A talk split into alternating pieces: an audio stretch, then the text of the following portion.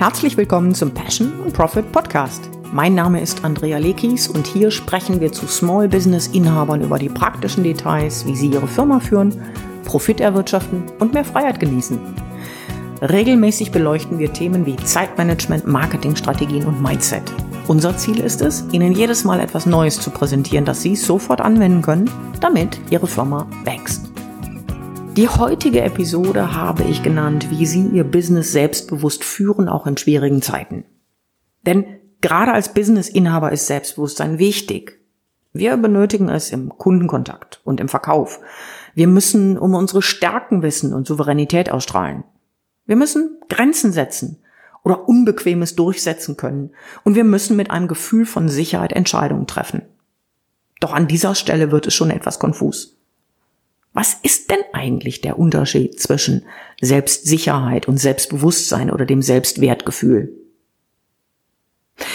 Selbstvertrauen zeigt den Grad an, mit dem jemand an seine eigenen Fähigkeiten glaubt oder daran, durch eigene Mittel etwas Bestimmtes zu erreichen. Demgegenüber ist Selbstbest äh, Selbstbewusstsein die Tatsache, dass wir ein Gefühl für uns selbst haben. Also wer man ist, und wer sich selbst gut kennt, der ist sich seiner selbst bewusst. Es geht also nicht darum, perfekt zu sein, sondern seine Stärken, Schwächen und seinen Charakter zu kennen und anzunehmen. Bei Kindern kann man sehr gut beobachten, dass wer ein gesundes Selbstbewusstsein hat, üblicherweise auch Selbstvertrauen hat. Bleibt aber die Frage, wie können Sie Ihr Selbstbewusstsein oder Selbstvertrauen steigern, gerade wenn es womöglich nicht so rund läuft? Darüber sprechen wir in der heutigen Folge. Und hallo auch von mir, Jasmine Klickis. Die Frage ist also, wie kann ich Selbstbewusstsein oder Selbstvertrauen steigern? Und ich mache einen kleinen Schlenker zu einem weiteren Begriff, den ich einführe und ich erkläre auch gleich warum. Ein guter Startpunkt ist nämlich, wenn man sein Selbstbewusstsein oder Selbstvertrauen steigern will, zu schauen, wie sehr man glaubt, eine bestimmte Aufgabe erfolgreich lösen zu können. Und diese Überzeugung, äh, Überzeugung wiederum ist als Selbstwirksamkeit bekannt.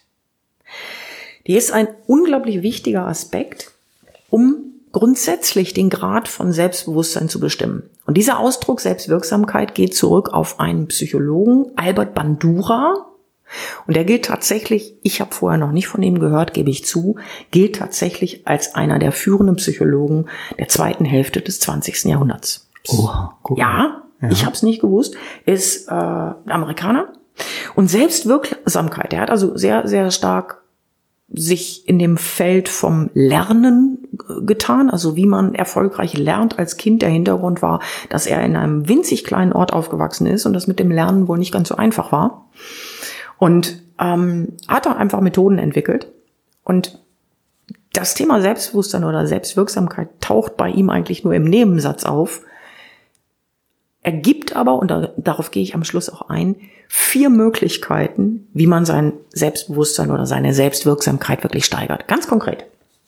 Das heißt, Selbstwirksamkeit ist die Erwartung, aufgrund eigener Kompetenzen gewünschter Handlungen erfolgreich selbst ausführen zu können. Oh, kannst du das nochmal wiederholen? Ich habe es gerade gedacht. Ja.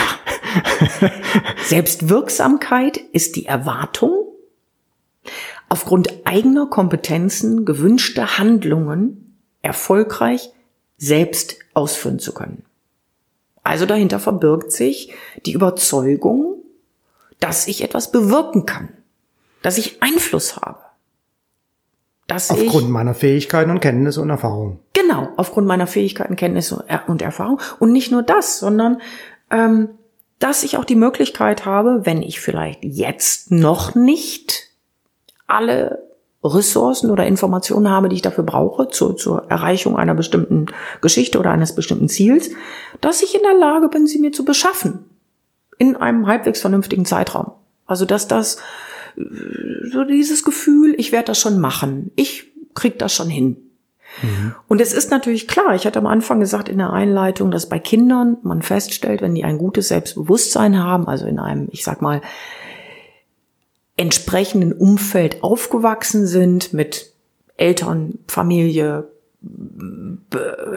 Lehrern etc., dann ist auch klar, dass das Selbstvertrauen wächst. Also wenn ich einem Kind zum Beispiel das etwas versucht und es klar ist, dass es das nicht sofort schafft, weil das in der Natur der Sache liegt. Wenn ich dieses Kind dann fördere und sage, versuch's nochmal, kein Problem, du kannst das, ich weiß, dass du das kannst, du bist, du, du bist schlau, du bist, ne, versuch's nochmal. Anstatt hinzugehen und zu sagen, das Kind ist dumm, wenn es das nicht beim ersten Mal oder zweiten Mal sofort kann. Das mhm. ist der Unterschied, wo sich dann ein Gefühl dafür entwickelt, zu sagen, hm, ich vertraue mir, ich krieg das schon hin. Vielleicht brauche ich zehnmal oder äh, Edison, vielleicht brauche ich mhm. tausende Male, aber ich schaffe das. Ja, aber das wird natürlich dann auch zu einer selbsterfüllenden Prophezeiung, weil ich ja irgendwann dann die Referenzerlebnisse habe, dass ich das in der Vergangenheit geschafft habe, vielleicht mehrfach schon geschafft habe. Dann wird es natürlich in der Zukunft für mich auch leichter. Ganz genau. Und zwar ohne, dass ich das wirklich weiß. Ich habe ja keine, keine hundertprozentige Gewissheit darüber. Ja. Ähm, das ist tatsächlich auch der Fall. Interessanterweise gibt's Forschungen darüber, dass wenn Menschen mit dieser Haltung an ihr, das ist ja eine Lebenseinstellung, an ihr Leben rangehen, dass festzustellen ist, dass es eine niedrigere Anfälligkeit für Angststörungen gibt oder Depressionen oder sonstige psychische Beeinträchtigungen tatsächlich. Wenn du also und ich denke, das ist auch ganz einfach vorstellbar. Du hast weniger Angst, weniger Sorge, weil du sagst, ach, das krieg ich schon hin. Hm? Ja, weil du mehr das Gefühl der Kontrolle hast. Ganz genau. Genau, du hast das Gefühl, du hast dein Leben in den beiden Händen. Also gibt's nichts, bevor du Angst haben musst. Ganz genau. Oder relativ wenig. Ja. Ähm, wir hatten es vorhin äh, in, in, der, in der Vorbesprechung zu diesem Podcast, dass wir gesagt haben, naja, der eine oder andere denkt oder bietet womöglich auch an, das Selbstbewusstsein zu steigern über eher krasse Aktionen. Also sich angezogen oder nackig in die Fußgängerzone zu legen. Na prima. Genau. Will kein Mensch sehen. Weder das eine noch das andere. Oder Bungee Jumping. Der Punkt ist nur, dass in der Regel solche Aktionen nichts anderes machen, als, du hast das so schön gesagt, ein Adrenalin zu pushen. Bungee Jumping, ja, ist nur ein Adrenalinkick. Ja. Ich wüsste jetzt nicht, was das sonst noch machen sollte. Es gibt mir nicht das Gefühl, dass oder zumindest nicht dauerhaft das Gefühl. Es mag sein, dass das für eine kurze Zeit funktioniert, aber dauerhaft tut es das nicht. Ist ja für mich auch ganz logisch. Ich meine, ähm, nehmen wir mal an, ich habe jetzt Angst davor, einen Vortrag zu halten. Ja, und um jetzt die Angst abzubauen, tue ich jetzt Bungee Jumpen. Ja, dann springe ich da runter, hab einen Adrenalinkick, denke vielleicht, Chaka, Vortrag kein Problem mehr. Mhm geht dann mit dieser überschwänglichen Haltung in den Vortrag und dann passiert, was passieren muss. Der Vortrag geht mörderisch schief mhm. und ich bin wieder am Anfang. Ganz genau. Weil das Selbstbewusstsein bei sowas oder das Selbstvertrauen bei sowas wie einem Vortrag hole ich mir eben nicht über solche Gewaltaktionen, sondern hole ich mir darüber, dass ich mich entsprechend vorbereite, dass ich das übe, ja. Äh, und ähm, das vielleicht zunächst in einem kleineren Rahmen mache, bevor ich mich vor ein Stadion mit 50.000 Menschen stelle. Ja, und selbst dafür gibt es einen Begriff aus dieser Forschung, die sich um dieses Thema bewegt, der, der lautet, dass man ein zirkuläres Ergebnis hat, nämlich dann, wenn jemand ähm, hohe Ansprüche an sich hat. Und hohe Ansprüche sind in dem Fall, dass ich sage, ich möchte gerne den Vortrag gut machen, was auch immer gut in dem Zusammenhang heißt. Ne? dass jemand dann anspruchsvolle Aufgaben sucht. Und ich finde jetzt Bungee Jump an sich ist keine anspruchsvolle Aufgabe, weil ich lasse mir da etwas um den Fuß binden und hupf darunter. Ein Vortrag zu konzipieren ist schon etwas anspruchsvoller. Und wenn ich dann diese Aufgabe bewältige, weil ich entsprechend auch Zeit darauf verwende, diese Aufgabe gut zu bewältigen, bekomme ich einen Zirkel, der positiv ist, der sozusagen nach oben führt. Wenn man, ja, ja. Ne? Ähm, also ich habe so eine self-fulfilling prophecy, prophecy, die großartig ist. Das überträgt sich natürlich auch auf andere Bereiche meines Lebens. Also wenn ich an einem Bereich anfange zu denken, hey, ich habe hier äh, eine Möglichkeit, was zu beeinflussen, auch wenn es nicht sofort funktioniert, wenn ich etwas länger dazu brauche, dann denken, fühlen oder verhalten sich diese Menschen so, dass es allgemein ihren Erfolg steigert. Also dieses Selbstvertrauen ist ja etwas, was nach außen hin wirkt, wo man jemanden erlebt als jemanden, der an sich glaubt. Was im Business natürlich eine wichtige Geschichte ist. Du kennst meinen Spruch, wenn ich nicht an mein eigenes Angebot brauche und glaube, wie soll mein Kunde das dann tun?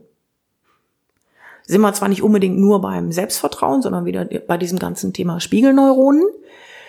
Aber auch da ist dann klar, wie wichtig das ist. Das nur zur Erinnerung. Spiegelneuronen ist quasi die Möglichkeit oder Spiegelneuronen zeigen mir im besten Fall, ob das, was jemand anderer mir da vormacht, nämlich eine Kompetenz in einem bestimmten Bereich auch tatsächlich stimmt. Das heißt, ich bekomme mit, ob sein Verhalten konkurrent ist. Wunderbar. Ja. Ganz genau. Also ja. ob sein Verhalten mit dem übereinstimmt, was er denn tatsächlich kann oder mir vermitteln will oder was er für mich tun will. Mhm. Das heißt, wir Menschen haben durchaus die Möglichkeit zu unterscheiden, ob das Selbstbewusstsein oder Selbstvertrauen echt ist in gewisser Weise oder ob es gespielt ist und darauf fußt, dass jemand tatsächlich solche Erfahrungen hat und sie deshalb auch vermitteln kann.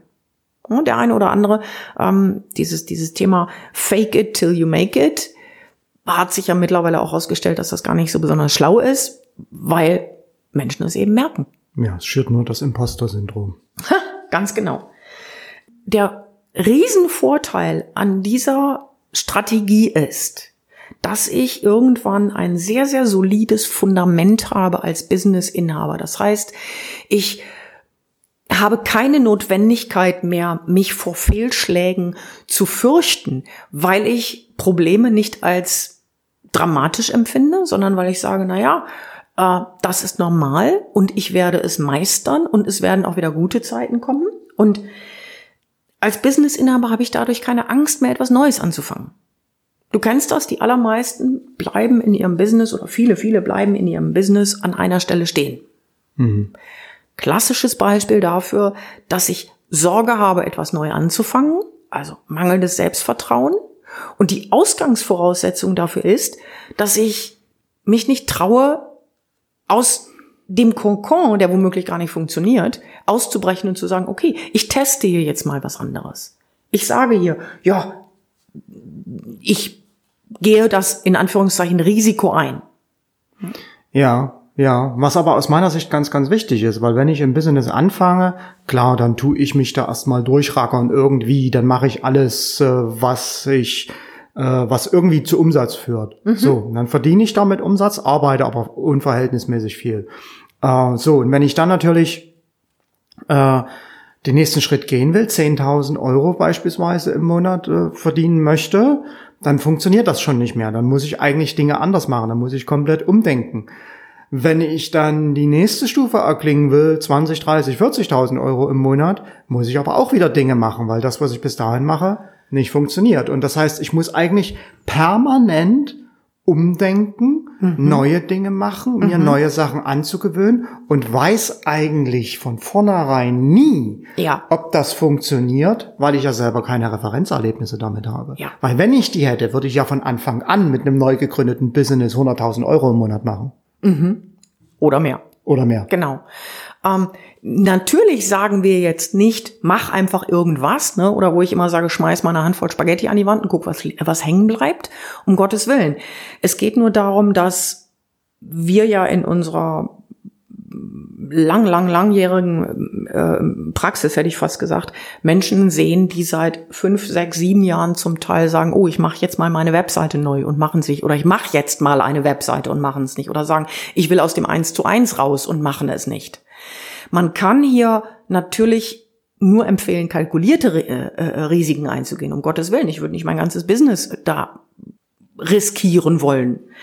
Aber allgemein gesprochen beeinflusst der Glaube an die eigenen Fähigkeiten die eigene Motivation natürlich, weil es motiviert mich, es bringt mich voran und es hilft mir auch, Wege zu gehen, die womöglich besser sind als die alten Wege. Also ich habe noch einen, einen, schönen, einen, einen schönen Satz von dem ähm, Bandura gefunden, der sagt, The power of believing that you can improve ist das Wichtigste. Also die Kraft, dass du daran glaubst, dass du dich weiterentwickeln kannst oder fort, fortentwickeln kannst. Also dass du, dass du ein anderer Mensch werden kannst, dass du quasi der Mensch werden kannst, der du werden möchtest.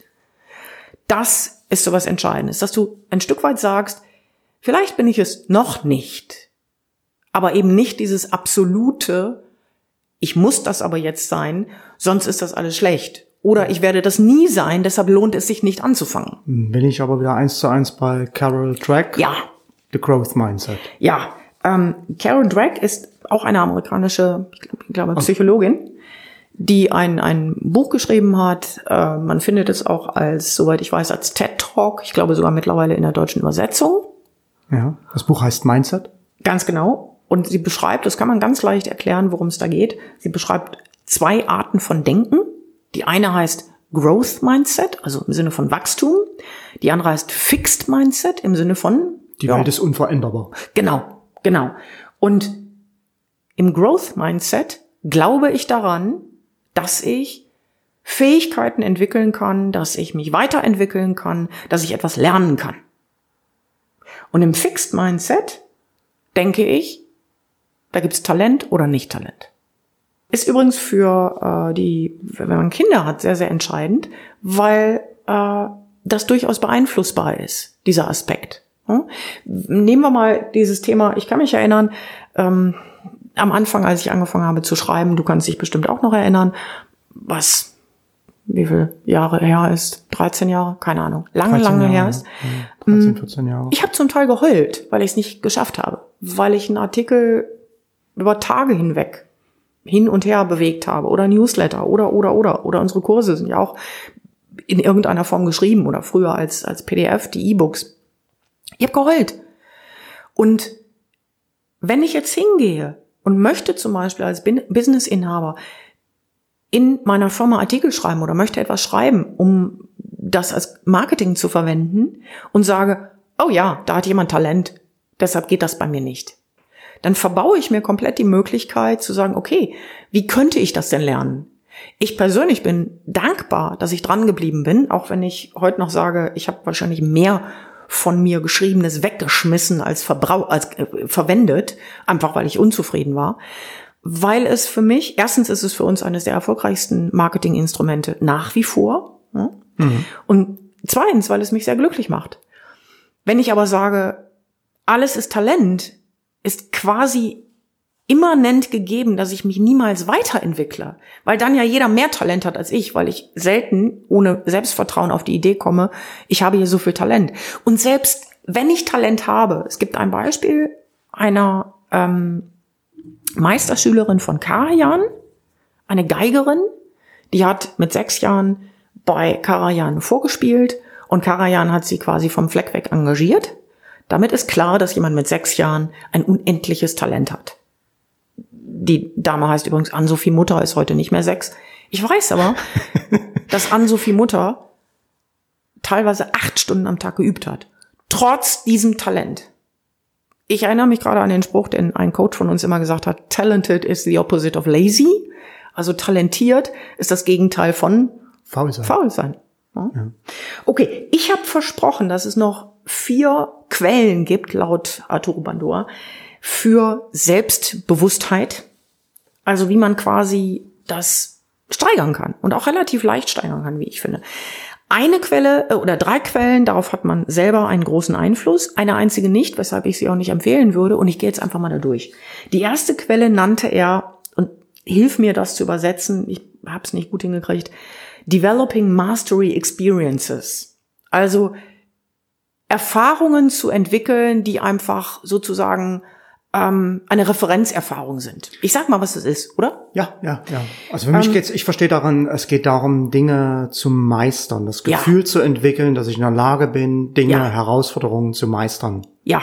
Mm, ein Stück weit ist da vor allen Dingen auch drin enthalten, dass der Weg das Ziel ist, also dass ich nicht nur sehe, äh, wie toll ich etwas mache und dass ich ganz schnell etwas schaffe und toll machen, sondern dass ich quasi stückweise besser werde. Und ähm, ich nehme als Beispiel etwas, was mir wirklich passiert ist. Ich habe vor längerer Zeit angefangen, auf einen Kopfstand zu trainieren. Und ich muss gestehen, ich habe nie geglaubt, dass ich das schaffen würde. Und als ich das endlich, ich glaube, ich habe insgesamt anderthalb Jahre gebraucht, um darauf zu trainieren. Und das Training bestand dann auch durchaus aus, aus bestimmten, wo du Gleichgewicht trainieren musst oder bestimmte Körperregionen stärkst etc. Ich habe spaßeshalber vor kurzem noch mal geguckt, nach einem Tutorial für Kopfstand und das war in, auf YouTube. Das heißt, es gab dort eine ganze Reihe von Kommentaren und ich fand hochinteressant, dass die Menschen dort quasi fast das Identische geschrieben haben, wie, wie ich es damals erfunden, empfunden habe, als ich das geschafft habe. Nämlich ein tiefes Glücksgefühl. Einige haben es sehr viel schneller geschafft als ich. Die meisten haben aber länger gebraucht, weil das nichts ist, was du mal eben so machst, es sei denn, du bist schon Yogi-Bär. Ähm, und dieses Glücksgefühl, an etwas drangeblieben zu sein und es geschafft zu haben. Und einige haben aber auch gesagt, na, ich kann es noch nicht, aber ich kann es an der Wand und allein das reicht mir und ich finde es großartig. Also, dass man quasi über einen längeren Zeitraum Erfolge sieht und egal wo man endet, weiß, ich habe hier etwas geschafft. Das heißt, ja, der, der Spruch ist halt, der Weg ist das Ziel. Ne? Und wenn ich auf dem Weg ein paar Meter vorwärts komme, ist das bei weitem mehr wert als das Endergebnis. Weil es kann ja sein, dass jemand physisch nicht so gut in der Lage ist, einen Kopfstand zu schaffen. Ähm, aber das, das, das Entscheidende ist, wenn ich Herausforderungen meistere, dann stärkt das den Glauben an mich selbst. Die Herausforderungen können natürlich am Anfang klein sein. Das muss nicht ein Handstand sein. Das kann auch sein, hier, diese Übung im Yoga, der Baum. Ist jetzt nicht so schwer wie ein Handstand, muss man aber auch erstmal hinkriegen. Ja, ich vergleiche das auf einer einfachen Ebene mit sowas wie ins Ausland gehen. Mhm. Ja. Äh, meine Mutter kriegt dabei fast die Krise, wenn wir uns darüber äh, unterhalten, ja, weil die kann sich überhaupt nicht vorstellen, äh, wie das ist, im Ausland eine Wohnung zu mieten, Strom anzumelden, halt die ganz alltäglichen Dinge. Aber wenn du eigentlich weißt, dass das mehr oder weniger genauso funktioniert überall auf der Welt, nur mit ein paar Besonderheiten. Wenn du das ein paar Mal erfahren hast, dann bekommt dieses Ding ins Ausland zu gehen, um da zu leben, oder verliert komplett eigentlich seinen Schrecken. Mhm. Ja, und an der Stelle ist, ist sicherlich auch ähm, ist sicherlich die Frage, welche Strategien wende ich an. Ich wollte gerade spaßeshalber sagen, deine Mutter bekommt die Krise, wenn sie in eine größere Stadt gehen soll, weshalb sie das nicht tut. Ne? Aber ich denke, der Hintergrund ist, ja. ist der Hintergrund ist tatsächlich, dass dort die Referenzerfahrung fehlt. Man, wir wollen uns gar nicht lustig machen. Deine Mutter ist einfach aufgrund der Historie äh, lebt in in Dresden, kennt noch die Mauer. Das heißt, damals waren die Dinge auch anders ne, mhm. weiß, hat das einfach nicht so erfahren wie wir. Mhm. Ne? Und das ist ein gutes Beispiel an sich, dieses, dass die Erfahrung fehlt, dass die Erfahrung fehlt, dass man mal dort, dorthin fährt und dahin fährt und den Urlaub vielleicht dahin und ähm, dann lernt, oh, das kriege ich hin. Ich schaffe es mit einem Flugzeug, ich schaffe es oder ich schaffe es mit einem Zug oder ich schaffe das und das. Und darüber dann schrittweise aufbaut, das Gefühl, dass man Dinge schaffen kann. Und da sind, in dem, was ich gerade gesagt habe, sind drei wichtige Punkte drin, auf die ich ganz kurz eingehen will. Punkt Nummer eins, klein anzufangen. Mhm. Also nicht, ich muss den Kopfstand in einer Woche schaffen, würde ich nicht versuchen, ist sehr gefährlich, kann, ne? sondern ich fange an und guck mal, ich mache einfach mal ein bisschen Yoga. Oder der erste Schritt wäre eigentlich zu sagen, ich finde eine eine Yoga-Plattform, die mir Spaß macht oder auf YouTube einen Lehrer, der mir Spaß macht, mit dem ich gut zurechtkomme und fange erstmal an. Mhm. Und dann sage ich mir, okay, ich mache so und so auf Yoga in der Woche. Und dann sage ich mir, okay, ich, und so weiter. Das heißt, klein Anfang, kleine Schritte, das ist wirklich ein ganz wichtiger Aspekt. Der zweite Aspekt ist tatsächlich, sich einen Plan zu machen. Ähm, ein Plan, der mich ein bisschen von A nach B führt, weil das gut ist für unser Gehirn. Und der letzte Punkt ist tatsächlich, mh, mm, ja, ich mag das nicht so gerne sagen, weil jeder redet vom positiv denken, aber zumindest mal nicht negativ zu denken. Ich habe nicht gedacht, dass ich einen Kopfstand schaffen würde, aber ich habe auch nicht gedacht, dass ich ihn nicht schaffen würde. Ich glaube, das ist für mich das, worum es da eher geht. Äh, sich nicht um Dinge Sorgen zu machen, mhm von denen man eigentlich überhaupt nicht weiß, was da ist oder was Ganz da genau. nicht ist. Warum sollte ich mir über genau. sowas Sorgen machen? Ganz ja? genau. Spaß haben an dem, an dem Weg. Spaß ja. haben an dem, was man tut, weil sonst könnte es sein, dass es das falsche Ziel ist. Ja. Ich komme jetzt mal zum Punkt Nummer zwei der Quellen für Selbstwirksamkeit. Das ist tatsächlich relativ einfach, nämlich andere zu beobachten. Und dahinter steckt der Aspekt, dass wenn andere Menschen mit einem ähnlichen Background wie ich selbst, also Erfahrung, Alter, Ausbildung etc., wenn die Erfolg haben, dann kann ich einfach Rückschlüsse darauf ziehen, dass das für mich auch möglich ist. Und dann beobachte ich einfach mal, wie machen die das? Was tun die? Natürlich die Dinge, die für mein Business wichtig sind. Äh, ich rede jetzt ja gar nicht vom Kopieren, sondern wir sprechen ja von den Themen Selbstwertgefühl beziehungsweise Selbstbewusstsein und Selbstvertrauen. Und ich kann dann sehen, hey, was tun die regelmäßig, um Erfolg zu haben? Und daraus leitet sich natürlich auch ein Stück weit ab, sich mit erfolgreichen Menschen zu umgeben. Also Menschen, die, mhm. für mich ist, ist weniger der Aspekt, wie viel, wie viel Geld die verdienen, wobei das normalerweise mit Menschen, die etwas tun, die aktiv sind, die was machen, die nicht nur von etwas reden, immer einhergeht. In ja, der Regel. Geld in der Regel ein Gradmesser für Erfolg ist. Ja, ja. Äh, die tun etwas. Ich rede ja. jetzt nicht davon, ob es nur fünf, sechs, sieben, acht oder zehnstellig, das ist nicht das Thema, sondern die tun was. Und sich mit erfolgreichen Menschen zu umgeben, hat für mich auch damit zu tun, dass ich nicht mit Menschen zu tun haben möchte, die immer negativ sind. Also du kennst das, ne, bis umgezogen, letzt Menschen ein in, in deine Wohnung und als erstes sagen die, oh, euer Garten braucht aber mal wieder. Oder äh, ich weiß noch, irgendjemand hat mich mal besucht und sagte, willst du hier länger wohnen? Und ich, ich persönlich lege wirklich Riesenwert darauf, mit Menschen zusammen zu sein, die erstmal das sehen, was schön ist. Ich weiß noch, als wir nach Zypern gegangen sind äh, und ich jemandem davon erzählt hat, sagte jemand als allererstes, äh, Griechenland ist aber schöner. Das kann man erstens nicht wissen, wenn man nicht da war. Und zweitens ist ja die Frage, wie der andere das sieht. Und drittens gibt's wahrscheinlich in jedem Land irgendwas Schönes. Also das ist das ist so ein Beispiel dafür, dass es einem ja auch positive Energie gibt, wenn ich positive Leute um mich habe. Ja, ja. So, und der dritte Aspekt ist tatsächlich äh, von von sich aus hinzugehen, sich tatsächlich einen Mentor zu suchen. Ja, ist sicherlich eine Abkürzung, weil der hat die Fehler gemacht, die man selber vermeiden möchte, weshalb man schneller wird.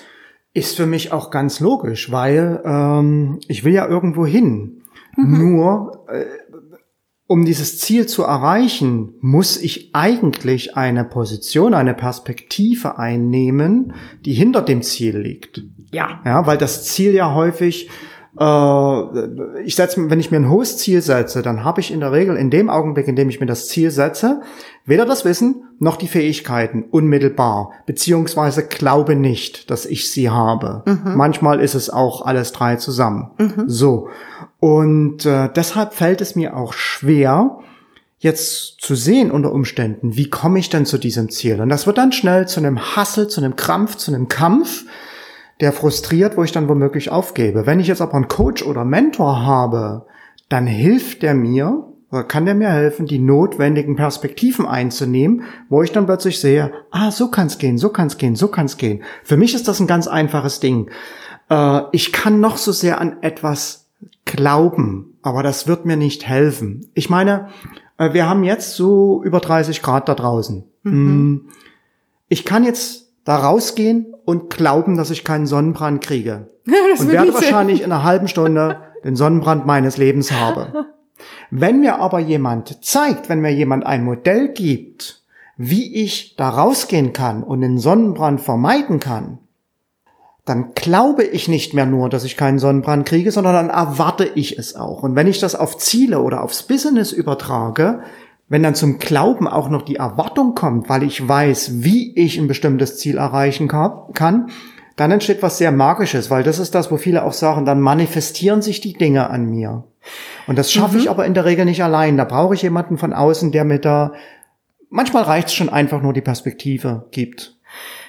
Ja, und es ist ja so, dass wir einfach in unserem eigenen Saft braten.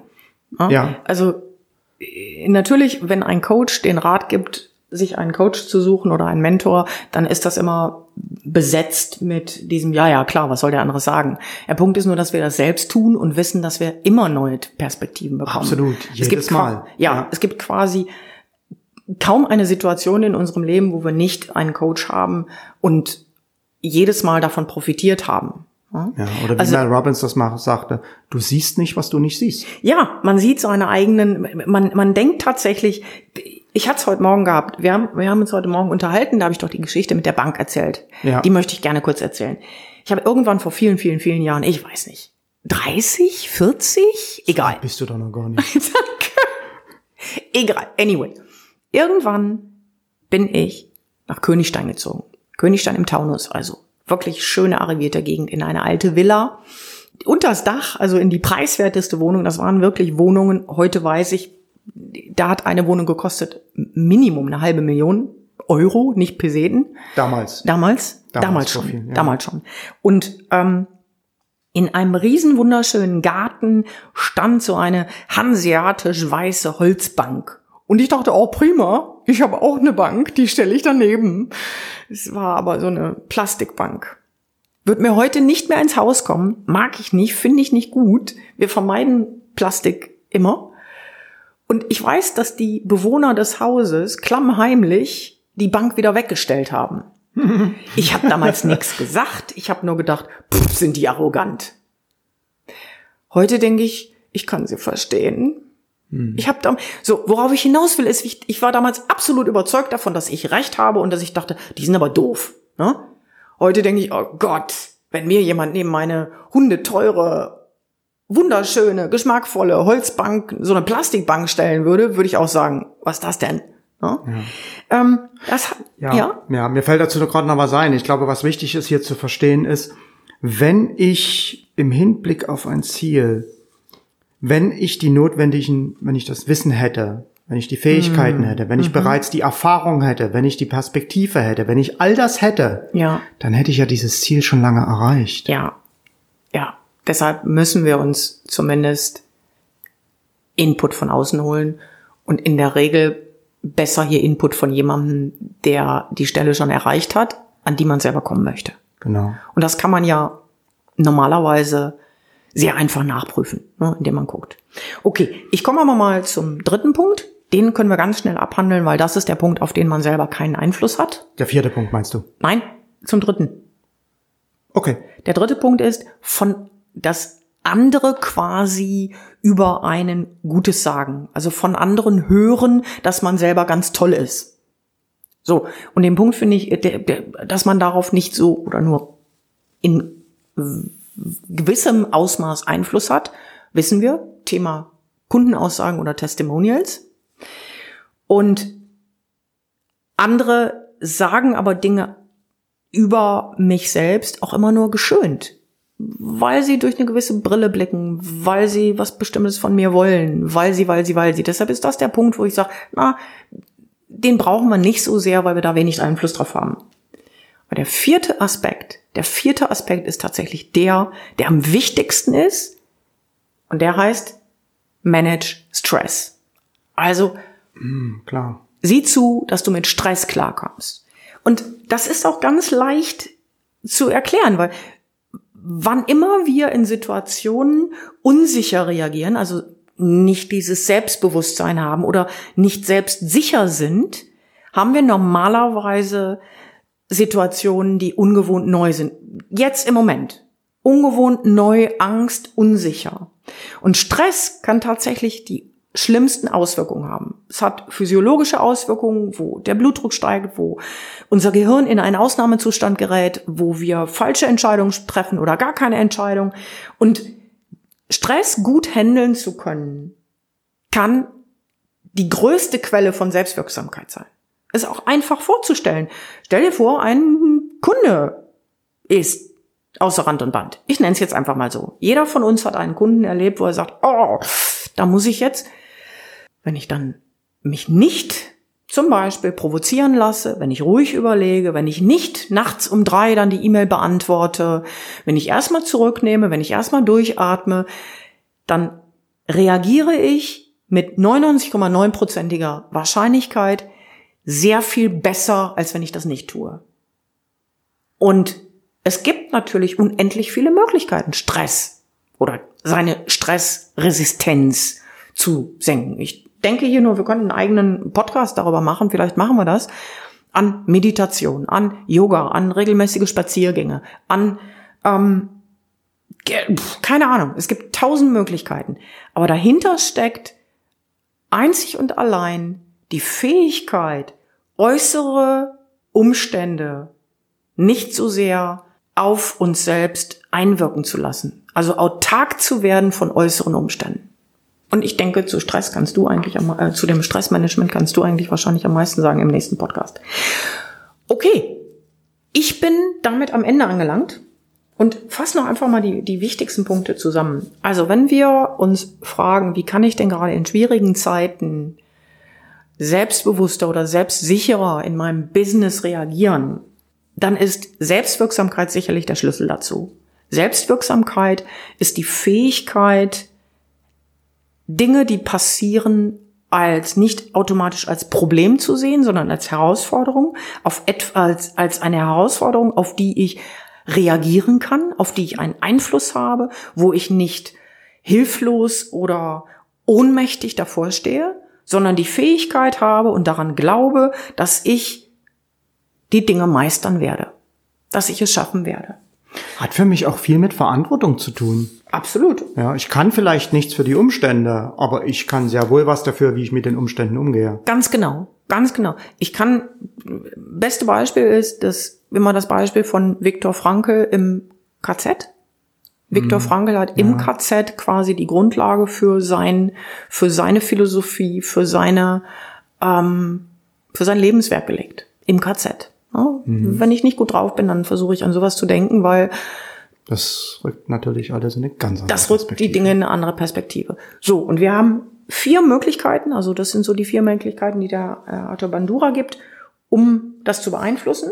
Und Nummer eins war, dass man tatsächlich dafür sorgt, immer wieder, vielleicht sogar sehr bewusst in seinem Leben Herausforderungen anzunehmen und zu meistern. Das kann im sportlichen Bereich sein, anfangen zu joggen, Kopfstand, was auch immer. Es muss nicht mhm. Kopfstand sein.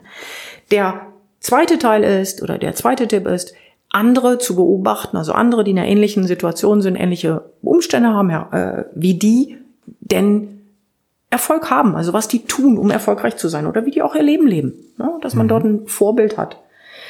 Ähm, der dritte ist das, was andere über uns sagen. Das finde ich nicht so sinnvoll, kann ich überhaupt nicht beeinflussen. Oder nur sehr bedingt. Oder nur sehr bedingt, ganz genau. Ja. Äh, die können sich anders überlegen, etc.